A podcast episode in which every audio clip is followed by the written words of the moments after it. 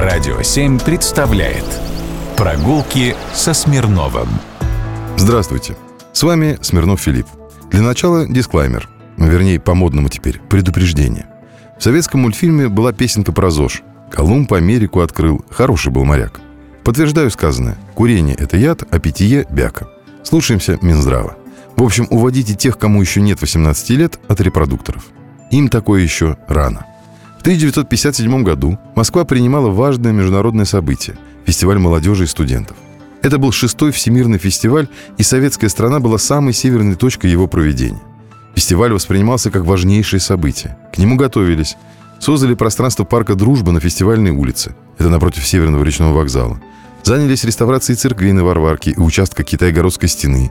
А еще решили показать изобилие и своеобразие. Так, в 1957 году в свет вышел каталог ликеро-водочных изделий. Каталог рассказывает о продукции, выпускавшейся к середине 50-х годов 20 века в Советском Союзе. Подписи под картинками – просто песня. Например, ликер новогодний. Приготовлен на абрикосовом спиртованном соке, настоях корицы, корке бегарадии и лимона. Имеет пряный вкус и округленный букет с ароматом цитрусовых. Цвет ликера зеленовато-желтый. В каталоге есть описание разных напитков, оригинальных и импортозамещающих. Ликеры «Шартрез» и «Бенедиктин», южный желтый, апельсиновый, мандариновый, ванильный, лимонный, шоколадный, кофейный, вишневый, облепиховый, юбилейный, розовый, ароматный, алычевый и кизиловый, кристалл и прозрачный, а также водки московская особая, 56 и 50, столичная и горилка, стоящая на одной странице.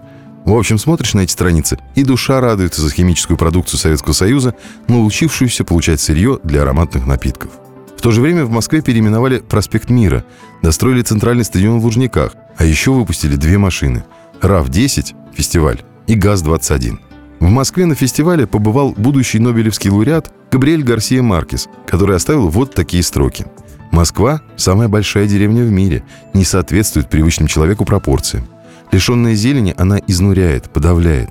Московские здания те же самые украинские домишки, увеличенные до титанических размеров.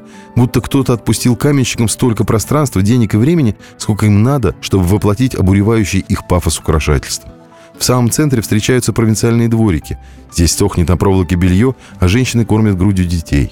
Но и эти сельские уголки имеют иные пропорции. Скромный московский трехэтажный дом по высоте равен общественному пятиэтажному зданию в западном городе и, несомненно, дороже, внушительнее и нарядней. Некоторые из них кажутся просто вышитыми на машинке. Мрамор не оставляет места стеклу, почти незаметно торговой жизни. Редкие витрины государственных магазинов, скудные и незамысловатые, подавляет кондитерская архитектура.